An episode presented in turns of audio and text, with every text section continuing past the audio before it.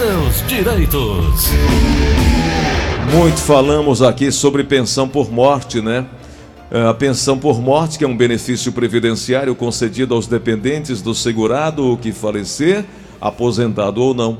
Trata-se de prestação continuada é, substituidora da remuneração que o segurado falecido recebia em vida. A pensão por morte poderá ser concedida provisoriamente em caso de morte presumida do segurado, assim declarada pela autoridade judicial competente depois de seis meses de ausência, conforme o artigo 78 da Lei 8.213-91. Doutora Ana Flávia, vamos falar sobre direito por uh, pensão por morte. Bom dia, doutora. Bom dia, Gleuton. Bom dia, ouvintes da Verdinha. Tudo bem, né, Gleuton? Tudo bom. Doutor, uma grande pergunta é: quem tem direito à pensão por morte?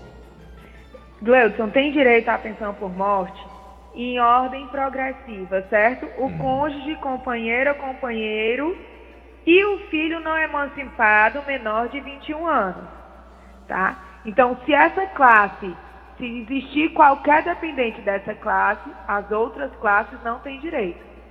Mas se o falecido não tiver deixado companheiro, nem esposo ou esposo, nem filho menor de idade, o próximo da classe são os pais, seguido então pelo irmão não emancipado, menor de 21 anos ou inválido, tá? Sempre lembrando que se existir companheiro, pais não têm direito. Se existir pais e o companheiro não existir, irmão não tem direito. Então, em, em sendo concedida a pensão por morte para a primeira classe, que é companheiro e filhos, as seguintes não têm direito, tá certo? Certo. Doutora, obviamente há uma documentação, há requisitos a serem observados e vamos tratar sobre isso. Quais são os requisitos da pensão por morte? Sim, Gleudson. Os requisitos da pensão por morte são três. Primeiro de tudo, o óbito, né? Ou, em caso de pessoas desaparecidas, a morte presumida do segurado, que tem que ser decretada por uma, por uma autoridade judicial, né? Tem que ser é, é, dar entrada no processo para declarar a ausência daquela pessoa e a morte presumida. Isso leva quanto então, tempo para que isso seja definido, declarada essa morte presumida? Então, com seis meses da ausência da pessoa, a família pode procurar a justiça e abrir esse processo de ausência. E aí, aí a, a demora do processo não tem como dizer, né, Gleuton? Mas a morte presumida pode ser decretada dessa forma. É um processo que vai correr na justiça estadual para poder é, presumir que a pessoa que está ausente, sem se saber o paradeiro, realmente pode ter morrido. Hum, entendi. Tá? Então, é a ocasião do óbito ou da morte presumida, a qualidade do segurado quando do óbito e a existência dos dependentes, né? Que são os primeiros que falamos. Filhos menores de 21 anos ou maiores desde que inválido antes do óbito, o esposo ou companheira e aí depois, se não existir nenhum desses, os pais, ou se não existir nenhum desses, irmão menor de 21 anos ou inválido. Doutora, tá? e, se, e se não tiver a qualidade de segurado, perdeu o benefício? Ah, não, no caso daquele que... Isso era uma, uma das dicas importantes que eu tinha para passar hoje. Não é obrigatório a pessoa que vem a óbito estar em dia quando do óbito, em dia com o INSS. Explicando melhor. Lembra que a gente vem dizendo constantemente a questão do período de graça? Sim, sim. É o período que a pessoa mantém a qualidade de segurado, mesmo não estando pagando o INSS. Que são dois anos. Então, não, que começa em 12 meses, né, Gleuton?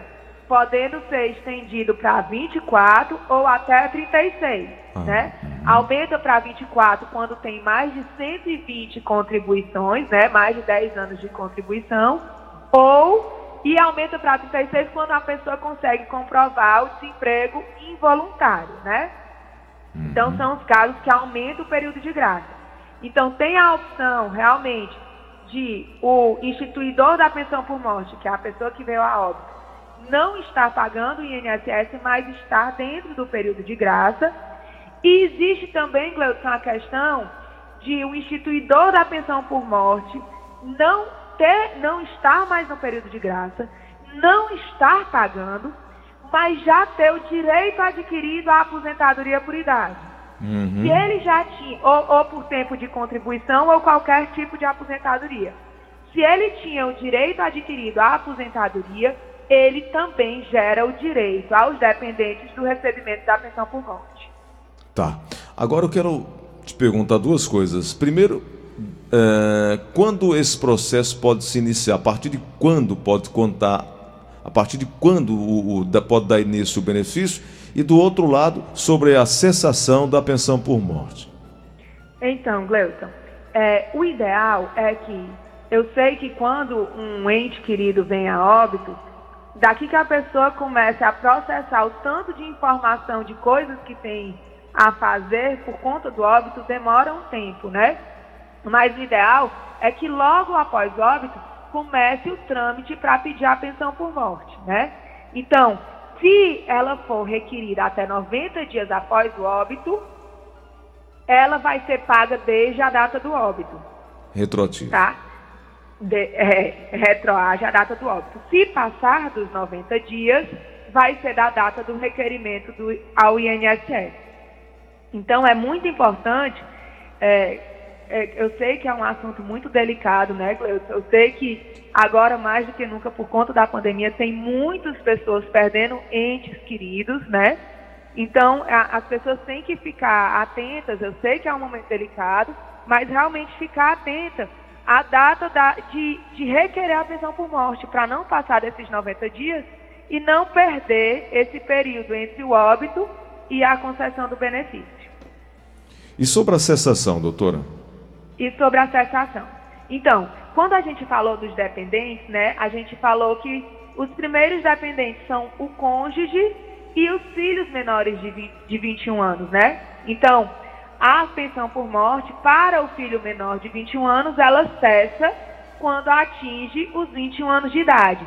E aí, Gleuson, muito. Eu acho que até uh, durante o programa já recebemos perguntas. Mas o meu filho cursa faculdade, a gente consegue estender a pensão por morte até os 24? Não, não consegue. Às vezes consegue estender pensão alimentícia, que é diferente de pensão por morte, tá? A pensão por morte, ela é instituída em lei, na lei 8213, que é a lei dos benefícios, e ela estabelece que ela cessará quando o menor de idade atingir a idade previdenciária de 21 anos. Então, com essa idade, ela cessa, tá? Antigamente, Gleuton, a, a pensão por morte para o cônjuge ou a companheira, né? Ela era vitalícia. Então, uma vez que seu esposo ou esposa, né? Porque tanto o homem quanto a mulher podem pedir a pensão por morte, né? Uma vez que eles vinham a óbito, o seu companheiro ou companheira recebia o resto da vida a pensão por morte é, a, a, pensão por morte foi um dos benefícios que mais sofreu alteração no decorrer dos anos. E atualmente, para o cônjuge sobrevivente, a pensão por morte só é vitalícia quando o óbito ocorre quando o cônjuge sobrevivente já tem mais do que 45 anos, tá? Então, só a partir dos 45 anos é que essa pensão passa a ser vitalícia. Lembrando sempre, Gleuton, que todo benefício previdenciário ele tem um fato gerador. E é esse fato gerador, a lei da época do fato gerador que rege o benefício. O que é um fato gerador? Eu tenho uma doença. Essa doença não me gerava incapacidade. No momento que ela passa a gerar incapacidade, aquele é o fato gerador do auxílio-doença. Qual é o fato gerador da pensão por morte? O óbito. Então, se a pessoa faleceu agora em 2021, a lei que vai aplicar é a de depois da reforma da Previdência. Mas se a pessoa faleceu em 2015 e eu só estou pedindo benefício agora em 2021, a lei que vai ser aplicada é a de 2015. É a da época que a pensão era vitalícia. Então tem que ter muita atenção para a data que ocorreu o óbito. Tá certo? Entendi. Ok. Outra dica muito importante, Gleuton, é existem casos de segurados que vêm a óbito, ainda mais agora que tem ocorrido, tem ocorrido esses óbitos muito repentinos, e que o falecido, o instituidor, tinha contribuições, mas essas contribuições não, não atingiam o salário mínimo a ponto de gerar o benefício. Os sobreviventes, os dependentes, podem realizar complementação para atingir o salário mínimo e gerar o direito à pensão por morte. Isso não era possível e foi possível a partir da reforma da Previdência.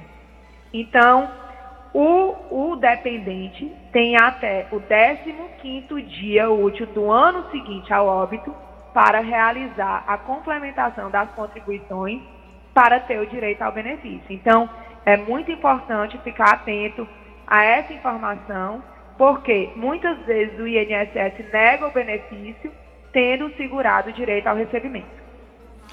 Doutora, me dê aí um tempinho. Eu queria conversar com você que está ouvindo a Verdinha, com você que está acompanhando a Verdinha, que deve estar tá, é, ouvindo as explicações da doutora Ana Flávia e deve estar tá cheio de dúvidas para fazer o passo a passo, para pedir não só o seu direito, no caso é, de um parente é, sobre pensão por morte, mas os outros serviços. Aliás, são 99 serviços administrativos hoje oferecidos pelo INSS.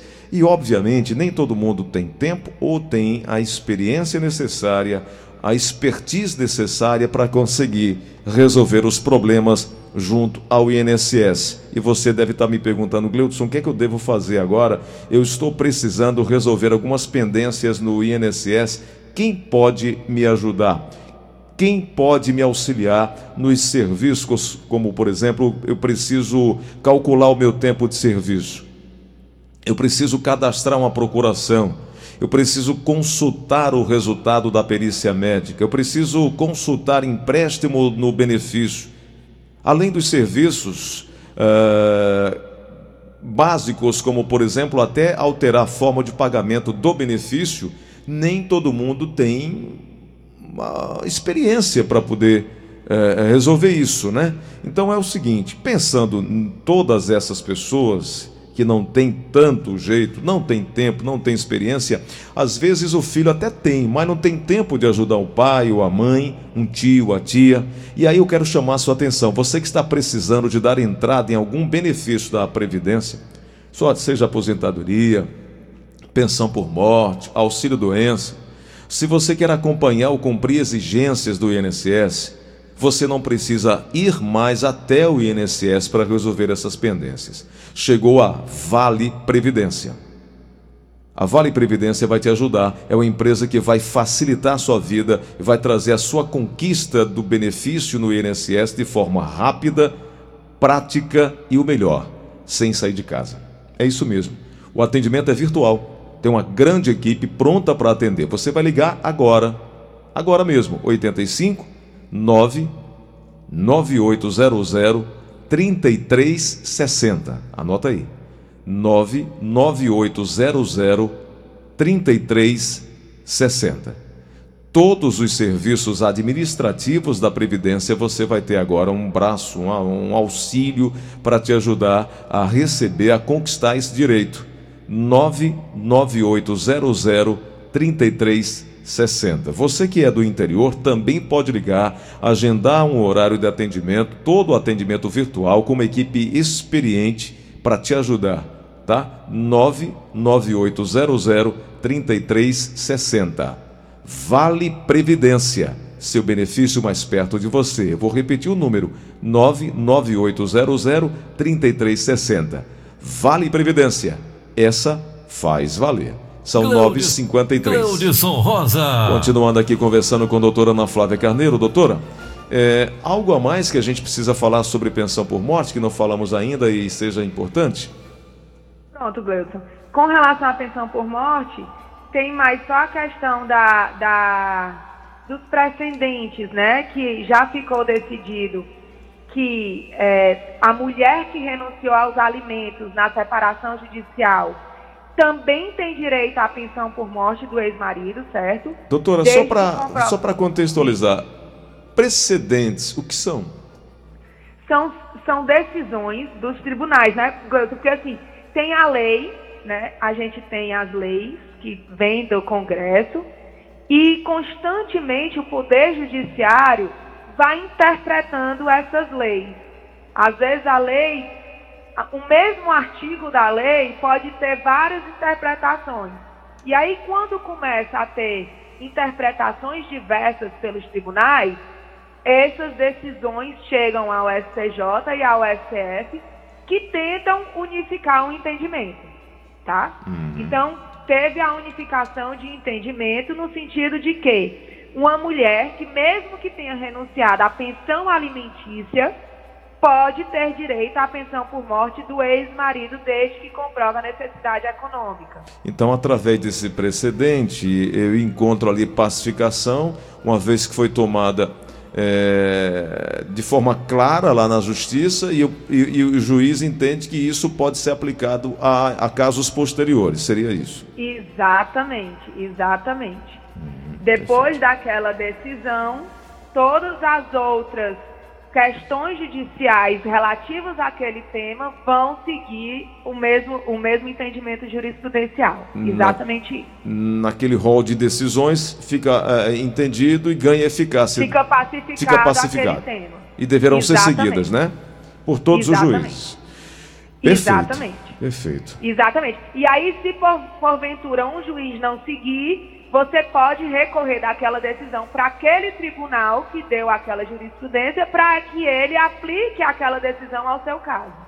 Uhum. Ok.